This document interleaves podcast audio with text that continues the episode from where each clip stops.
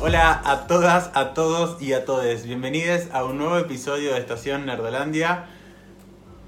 Ya podríamos decir en cuarentena, sin cuarentena. ¿Qué decimos? No decimos nada, ya está. ¿Qué es la cuarentena? Ya, ya- ya nos olvidamos. ¿Qué es la cuarentena? o sea, no, ya. No sabemos, no, no. Qué decir. No, no, ni idea, ni idea. No, no, no, no tenemos idea. Es la fase Disney Plus, porque finalmente estábamos acá llegando a Disney Plus. Bueno, ¿cómo estás, Giselita? Bien. Bien. Sí, nos acabamos de suscribir. ¿Ustedes ya se suscribieron a Disney Plus o no? Después pónganlo en los comentarios a ver si, si se suscribieron o, o qué plataforma están usando. Vamos a estar hablando en el episodio de hoy de el tema principal de Disney Plus, o al menos lo que estuvimos preguntando, de lo que la gente más tiene ganas de ver, que es The Mandalorian. Sabemos que ya tiene tres episodios estrenados de esta segunda temporada y eh, ahora vamos a poder verlo a través de Disney Plus. Todo lo que ya salió, más el final de temporada. Estuvimos preguntando en nuestro Instagram qué era lo primero que iban a ver cuando, cuando se suscriban a Disney Plus o cuando tengan la posibilidad de ver. Y todos nos dijeron de Mandalorian. Todos, o- una sola persona dijo Star Wars y otra dijo nada porque no tengo plata. Pero después Mandalorian es como que rompió todo. Igual yo pienso, será porque es lo primero que ya sabemos que tenemos a mano en Disney y todavía hay series que todavía no están, porque yo, sinceramente, voy más por WandaVision y por, por Falcon and the Winter Soldier. Sí, pero bueno, todavía falta todavía falta. para eso. WandaVision sabemos que se va a estrenar el 15 de enero y The Falcon and the Winter Soldier, Nino, ni No, noticia. de, de Mandalorian es una serie que se estrenó el año pasado, en noviembre del 2012, cuando Disney todavía no había entrado, si bien va a estar, está entrando en unos días. eh, bueno, este capítulo va a salir cuando ya Disney esté instalado en Argentina o en Latinoamérica, pero el capítulo no, el Disney no estaba el año pasado. Así que bueno, nada, yo creo que la mayoría ya la tiene vista. Los fans de Star Wars son fieles a, a ver este tipo de, este tipo de productos y yo creo que la mayoría vio el Mandalorian. Exacto. Sí, de alguna forma algunos se las tienen que rebuscar para, para ver. No, no, no digamos ejemplos por las dudas. Eh, pero sí, o sea, yo como fanático de Star Wars, la verdad que vi de Mandalorian apenas estuvo saliendo.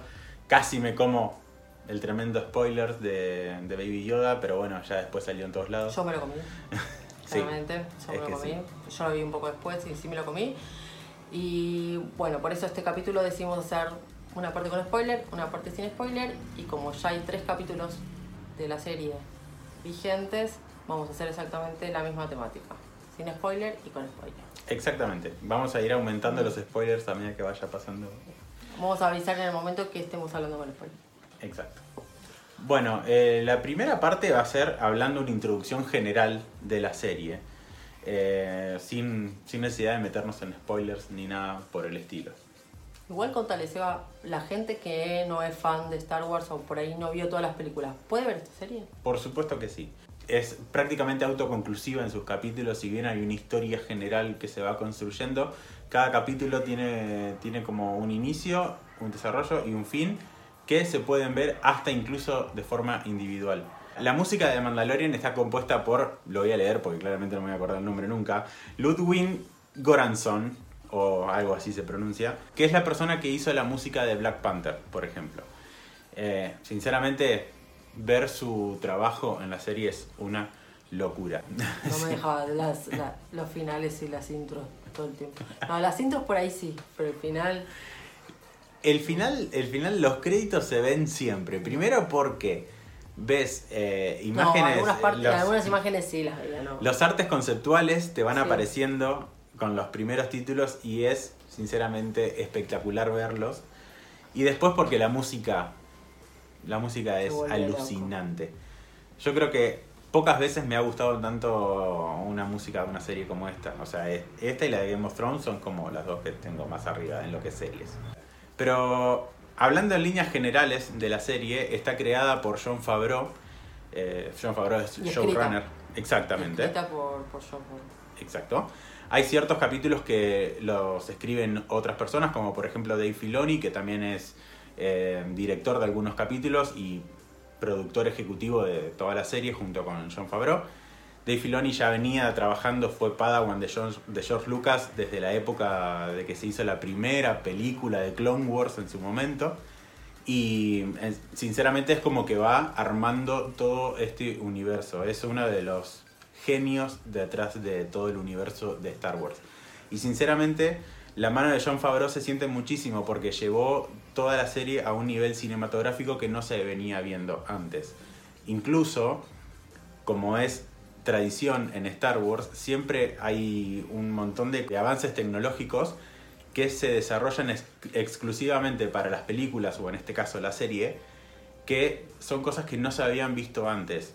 Por ejemplo, el caso de esta serie puntualmente desarrollaron la tecnología Stagecraft, que se basa principalmente en reemplazar las pantallas verdes. Es decir, lo que antes se hacía con una pantalla verde de fondo, ahora se hace con unas pantallas en 360 grados que son LED. O sea que los personajes se sienten realmente adentro de la escena.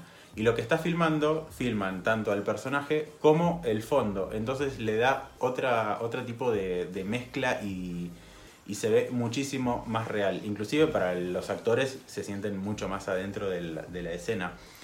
Em, esto lo pueden ver si quieren en el documental que hay sobre la primera temporada que se llama Disney Gallery. Y van a, van a ver que tienen diferentes capítulos. Uno está dedicado a todo el tema de la tecnología hay otro dedicado a la música, a los directores, a los actores y demás, pero es imperdible. Yo le diría que si quieren, lo mejor que pueden hacer es ver la primera temporada, ver, el... documental y después arrancar con la segunda, porque sinceramente el documental es imperdible. O de última, si quieren ir aguantando la manija mientras sale un capítulo y el otro de la segunda temporada, pueden, ir, pueden irme echando con el documental, porque la verdad que está espectacular lo que empezamos a ver con las series ahora de Star Wars es como todo lo que no lograron hacer antes con las películas y todos los proyectos que tenían se están, están deviniendo a series. Como fue, por ejemplo, el tema de la película de spin-off de Obi-Wan. Sabemos que va a ser una miniserie. Y bueno, algo así era lo que habían planeado para hacer con una película de Boba Fett. Que ahora tenemos una serie que es de Mandalorian, que no es Boba Fett, pero viene a suplir un poco lo que iba a ser esa película en solitaria de Boba Fett. Va a aparecer Boba Fett o no, bueno, tienen que mirarla. Misterio. O quédense cuando terminemos de hablar con spoiler. Exacto. En líneas generales, la primera temporada es, bueno, o la serie en sí es un western, es un western espacial y tiene muchos, muchos guiños a esas películas de, de vaqueros y demás incluso desde la música, o sea, todo, todo está referenciado de alguna forma. Eh, y básicamente la historia es de un, de un mandaloriano que es recompensas y en algún momento le dan un trabajo para hacer. Y no solamente que logra cumplirlo, sino que él decide cambiar un poquito las reglas de lo que va pasando. Para todos los que son fanáticos de Star Wars, esta serie es como lo mejor que les pudo haber pasado porque tiene, además de muchísimas referencias, está hecha por personas que realmente conocen el, universo de Star Wars y lo quieren un montón y le tienen muchísimo respeto. Entonces es como una obra de arte en sí misma. No, cinematográficamente la primera, la primera temporada es, bueno, la segunda vamos a hablar en breve, pero la primera temporada te... como una película, nivel de película. Exactamente. Efectos especiales son increíbles. Tiene, no es el producto redondo, si bien uno le tiene mucho cariño, a mí lo que me, pare, me, me pasaba con cada capítulo es como que se desarrollaba demasiado rápido. Pues los capítulos no son largos, son relativamente cortos, son entre 30 y pico de minutos. Entonces, lo que sí veía es como que el nudo del conflicto se desarrollaba y se desenvolvía de manera muy rápida y muy beneficiosa para eh, ¿cómo, decir? Para Mando. Para Mando. sí. Para el Mandaloriano. sí, Entonces, me pareció eso. Es lo único que le criticaría a la serie. Después, obviamente, eh, ya todo el mundo, ya el que no vio a Baby Yoda, pero es verlo en pantalla y cada vez que aparece es hacer. Ah, quiero uno. O sea, o sea, te vuelve loca. Sí, sí, sí. Te vuelve loca, es una, es una locura Yoda. le dan una misión para que lo rescate y se lo lleve al imperio. ¿sí? Entonces por eso recibe mucho dinero. O sea, mucho dinero en esos placas que son esos, ¿cómo se llaman? Beskar, es, es un metal. que es el Beskar que se funde y le hacen una super mega armadura que valía millonadas. Exacto. Era muy fácil de identificar ese mandaloriano, porque ellos no se sacan el casco. Eh, Ese credo. Sí, no, claro. Es- Ese era credo. como un, credo religioso muy, muy cerrado. eh, exacto, era como los ortodoxos, por así decirlo. Entonces ellos no se quitan el casco por nada. Hay que aclarar que todo esto transcurre cinco años después de la batalla de Endor. Eh, claro, una vez que el imperio termina, entre comillas, empiezan, o sea, cinco años después arrancan los sucesos de esta serie. Y lo que estamos viendo también es la reorganización de la nueva república, porque no es que pudieron, o sea, ca- cayó la segunda estrella de la muerte, murió el emperador y dijeron, listo, ya está, estamos nosotros. Sino que quedaron muchas facciones del imperio dando vueltas por varios rincones de la galaxia. Que es eso también lo que eh, después, en algún futuro, hace que se forme la primera orden con, bueno, que es lo que vimos en todas las, las secuelas en episodios 7, 8 y 9. Bueno, asumamos hasta acá de que ya vieron la primera temporada. Si no es así, vayan corriendo a verla en Disney Plus. Este video no sé cuándo va a salir, si lunes o martes. Ya pero lo van ahí, a tener. Claro, ahí con, con la plataforma. Finalizando la primera temporada, Mando habla con la herrera, que es la que le hizo toda la armadura, y le cuenta que el niño puede mover ciertas cosas con la mano y demás. Entonces ella le dice que existió una especie de credo que eh, tenía ciertos poderes similares que eran los Jedi. Entonces le dice que tendría que llevar al niño con los de su especie. Para eso, Mando necesita la ayuda de otros mandalorianos y así es como se empieza a desarrollar esta segunda temporada, que es lo que vamos a hablar ahora. Así que ya saben, spoiler alert de la segunda temporada. Empezando este camino, vemos como mucho reflejo de lo que fue la primera temporada, de esos, de esos primeros capítulos introductorios, el segundo donde hay una misión separada, en el tercero tenemos como el final del primer arco y después se desarrolla de una forma diferente los otros cinco episodios. O sea, tiene como una fórmula muy, muy igual, Igual. A pesar de que los episodios están eh, numerados como 9, 10 y 11, al menos los que vimos. O sea, vimos los capítulos 1, 2, 3, 4, 5, 6, 7, 8. Y en esta segunda temporada tenemos el 9, 10, 11, ta, ta, ta, hasta el 16. Hablando de lleno del primer capítulo de esta segunda temporada, o sea, el capítulo 9, que se llama The Marshall, conocemos a un personaje que se llama Cobb Vanth, que está interpretado por Timothy Olyphant, que... eh, Pero lo han visto ¿eh? en lugares como. yo lo conocí con Santa Clarita Diet, pero sé que el chabón trabajó en varias, varias otras producciones. Eh, y este chabón de repente aparece con la armadura de Boba Fett. Chan. Chan. ¿Cómo llegó la armadura de Boba Fett a él? A través de unos yaguas, él se las compra a unos yaguas. Hay una cosita que es un poco diferente porque este personaje ya había aparecido en novelas, en las novelas de Aftermath, eh, o Consecuencias en su defecto. No era el personaje principal, sino que había como ciertos interludios de las novelas donde él aparecía. Y ya tenía como su historia de origen y te contaban que, que él recibía la, armadura de Boba Fett. Acá es como que lo reinterpretan un poquito y lo muestran de otra forma. Diferente, ni buena ni mala, es diferente. Eh, entonces, Mando le pide que le devuelva la armadura porque no es de él. Pero, como siempre pasa, y vamos a ver que es algo que sucede en varios capítulos, le piden que lo ayude con algo, entonces él después le devuelve la armadura. Este capítulo tiene muchas referencias y de, de hecho creo que de los tres que salieron es el que más referencias tiene al mundo de Star Wars. Eh, primero porque bueno, hay un, un movimiento que hacen donde le rompen la mochila cohete de esta armadura de Boba Fett, que es igual a lo que le pasó a Boba Fett en episodio 6. Eh, la, la moto que utiliza, la moto deslizadora que usa Cobb Vance, está armada como, como una especie de turbina muy parecida a la del pod de Anakin de episodio 1. Esto transcurre en Tatooine, obviamente. Podemos ver también a R5D4, que es el droide que originalmente había, iban a comprar Luke y el tío Owen, que cuando estaba empezando a andar se rompe todo y ahí compran a Artuditu. Ese droide vuelve a aparecer, lo habíamos visto en un cameo en la primera temporada, pero acá ya sabemos que es parte de la mecánica que lo ayuda a Mando con la nave. Eh, y después aparecen otras criaturas y demás que hemos visto tanto en episodios anteriores de las películas o en las series. El capítulo 10 es un capítulo que está centrado muchísimo en el humor y tiene una razón de ser porque está dirigido por Peyton Reed. por Peyton Reed, exactamente, que es el director de las películas de Ant-Man. Van a ver en algún momento Alguna referencia. una referencia más que obvia, pero la verdad es que, que lo- la acción que se puede ver en el capítulo y la comedia son las dos cosas que más predominan. Además de que tiene una fotografía, el segundo capítulo, que es impresionante. Van a ver una persecución entre la Razor Crest, que es la, la nave de mando, con dos X-Wing de la Nueva República, que Genial. Nada, no, no, no, no- no tengo palabras para decir lo lindo que es ver esas imágenes. O sea, es sinceramente impresionante.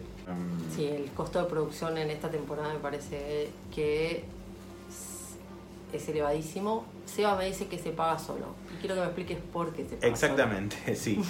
Porque el costo de producción más grande lo tuvieron con la primera temporada creando este mm, Stagecraft, que es lo que les contaba de tener eh, pantallas en 360. O sea, ellos están adentro de un cilindro de pantallas. Entonces, hacer la primera temporada te va a costar mucha plata porque tenés que invertir mucho en eso. Pero después se va pagando solo, porque lo único que tenés que hacer es recrear escenarios. John Favreau ya había venido trabajando con el libro de la selva y después lo llevó a otro nivel con el Rey León, creando escenarios digitales que parecían escenarios reales. O sea, de hecho, en la película del Rey León, hay una sola imagen, una sola toma que pertenece a, a un escenario real y está mezclado con todo el resto y no lo podés distinguir porque la recreación digital que hacen es espectacular. Acá hacen lo mismo, solamente que lo proyectan en pantallas. Entonces, teniendo eso ya pago, lo único que tenés que hacer es recrear escenarios. Y lo único que tenés de escenografía en sí son como accesorios. Por ejemplo, la serie de Obi-Wan Kenobi va a transcurrir en Tatooine. Y mucho de esta temporada ya transcurre en Tatooine, incluso de la temporada anterior. Entonces, los sets se recrean todo el tiempo y se dan vuelta. O sea, realmente se paga solo. Es muy parecido a lo que se utiliza en los estudios de grabación grandes de, Hollywood cuando tienen estas mega ciudades adentro de los estudios, donde no sé si saben, pero pueden, pueden tener el frente de una casa y del otro lado tienen el frente de la casa de otro personaje. Y adentro, depende de dónde están filmando, es, la, es el mismo escenario, pero representan lugares diferentes. Bueno, acá es más o menos lo mismo, solo que es mucho más digital y llevado a otro nivel tecnológico. Realmente ellos lo único que vas a ver donde están grabando es en un cilindro.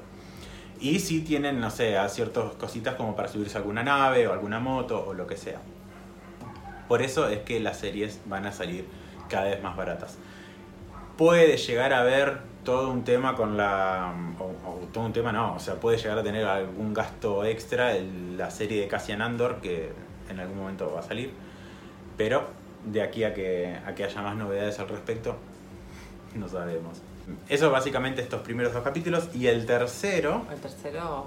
ah, el tercero, vos te volviste loco. ¿Cómo termina? yo vi el tercer capítulo y creo que sí. si no me dio un síncope, porque sinceramente es una emoción atrás de la otra. El tercer capítulo está dedicado a los fanáticos. Hay que aclarar, el primer capítulo estuvo dirigido por John Favreau, el segundo por Peyton Reed, ya lo- como ya lo dijimos. Y este tercero está dirigido por Bryce Dallas Howard, que había dirigido uno en la temporada anterior. Sí, también el último lo dirigió Taika. Taika, Taika. Sí. En la primera temporada había diri- Es dirigido. justamente el personaje de él también, el que se desarrolla Exacto. como niñera. El de Taika es la niñera. la niñera. Y niñera, G11. el- es el droide que era un droide asesino y después pasa a ser La niñera de más un droide de protocolo que otra cosa.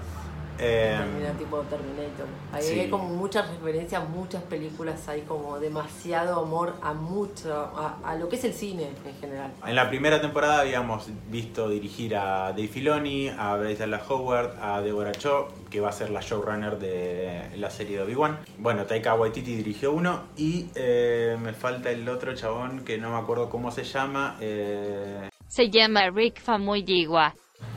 Bueno, eh, volviendo. Entonces, en el tercer capítulo podemos ver un montón de, cosas que ya estábamos esperando. O sea, sabíamos que podía llegar a aparecer Boca Tan Christ y finalmente aparece. eh, que es esta la hermana de la princesa Satín que estuviéramos viendo en Clone Wars y bueno, ella aparece también en Rebels y se empieza a forjar esta segunda trama con el tema de la recuperación del Dark, Dark Saber, que es el que tiene Moff Gideon o eh, Giancarlo Esposito.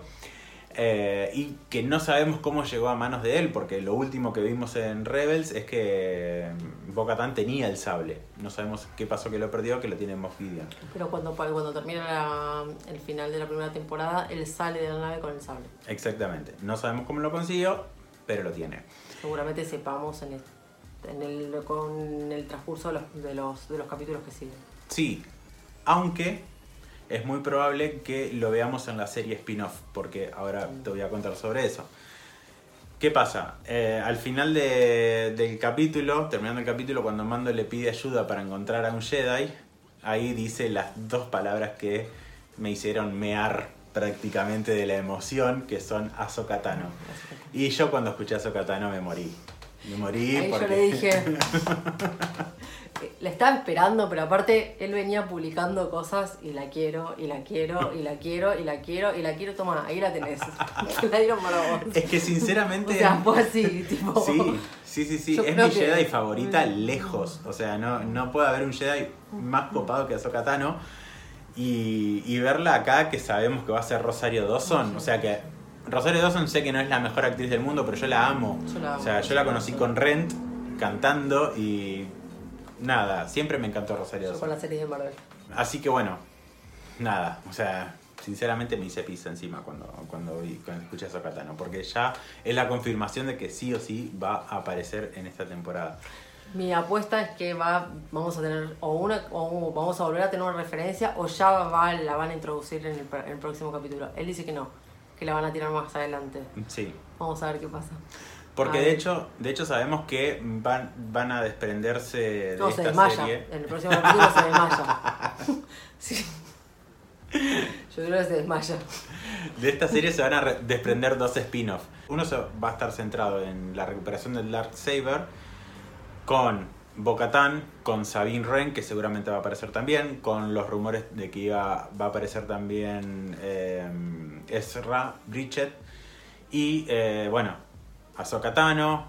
eh, es muy probable que aparezca también el Capitán Rex que ya de hecho lo vimos, o sea, no lo vimos, pero vimos al, actor que hace de Boba Fett, así que es muy probable que él también haga del Capitán Rex, porque bueno, clones. Y otro spin-off va a estar centrado en Boba Fett, que seguramente podemos ver cómo es que perdió la armadura y qué pasó en esos cinco años de- que no lo vimos desde el regreso del Jedi hasta The Mandalorian. ¿Estás convencido que esto va a aparecer directamente en spin-off y no vamos a tener más refer- referencias? Vamos a tener miles. Pero vos pensás que no va a mencionar nada de la serie, de lo que vimos de Boba Fett, que va a quedar ahí en la nada y que directamente lo van a tirar a un spin-off. Para mí, Boba Fett va a aparecer en la serie, va a tener como su mini arco, tal vez en uno, dos capítulos como máximo, pero no va a tener un gran desarrollo. El desarrollo de él lo vamos a ver en el spin-off. Seguro, no, y, no estoy diciendo. y de hecho lo que sí se confirmó, con, o era lo más confirmado con respecto a Sokatano, es que iba a tener como una aparición muy corta dentro de la serie. Entonces, para mí va a ser como el final final donde Mando la encuentra o no sé, la encuentra y le- ella le dice, no, no, mira, ahora no puedo andar de niñera, llévaselo a tal otro y, ahí, ahí se va a tener que ir a buscar una nueva, un nuevo hogar para, para Baby Yoda. Pero bueno, no sé, eh, sí sabemos que va a haber una serie centrada en personajes femeninos, que seguramente va a ser este spin-off. Eh, y la verdad que el universo de Star Wars está apostando mucho al tema de series. No solamente por The Mandalorian, sino también por lo que sabemos de las series de Obi-Wan y de Cassian Andor. Y de mínimamente dos spin-offs eh, ya prácticamente confirmados para The Mandalorian. Entonces, están yendo mucho para ese lado. ¿Y vos qué crees? ¿Que a la gente le gusta esto o no?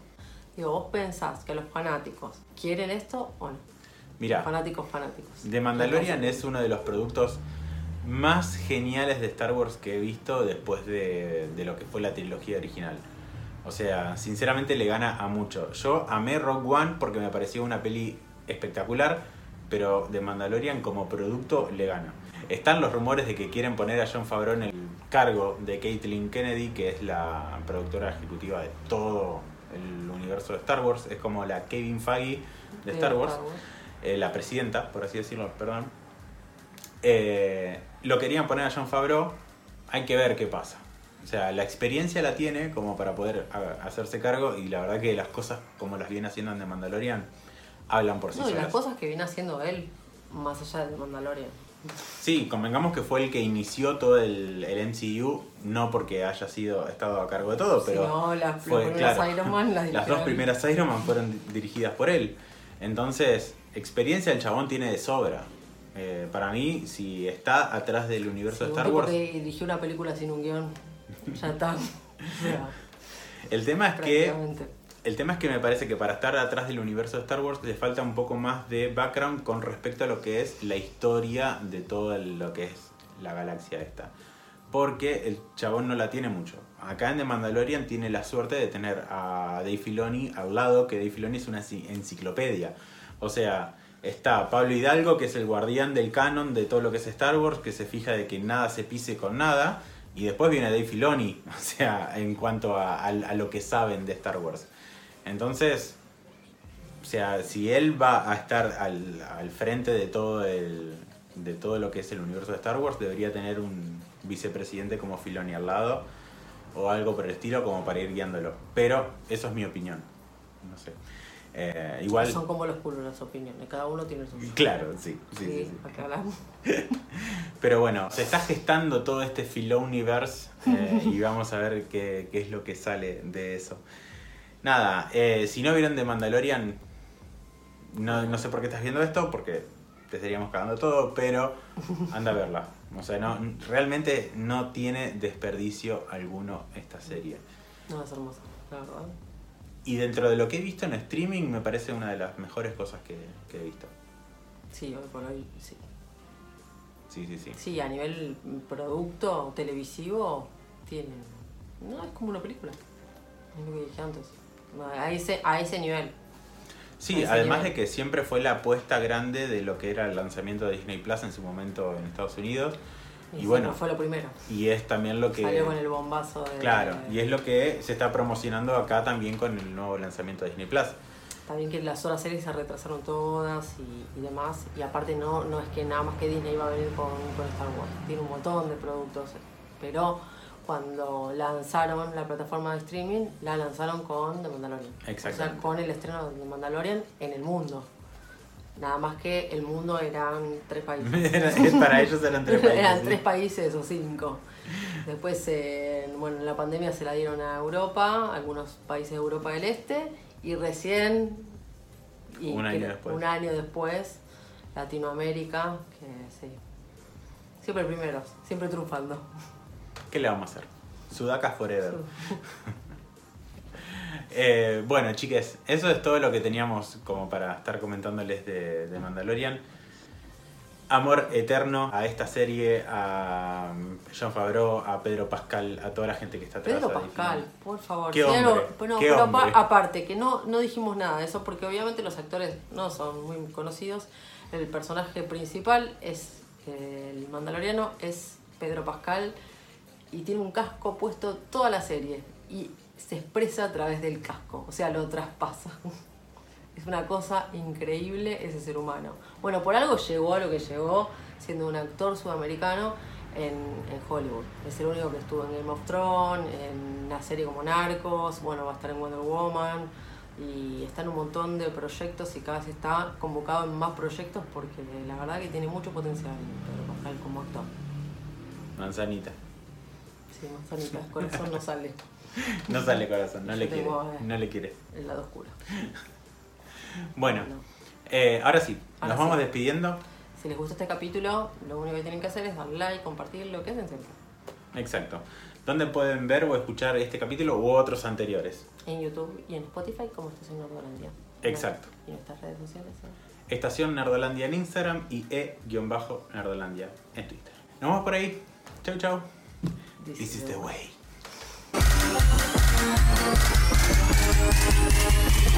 way.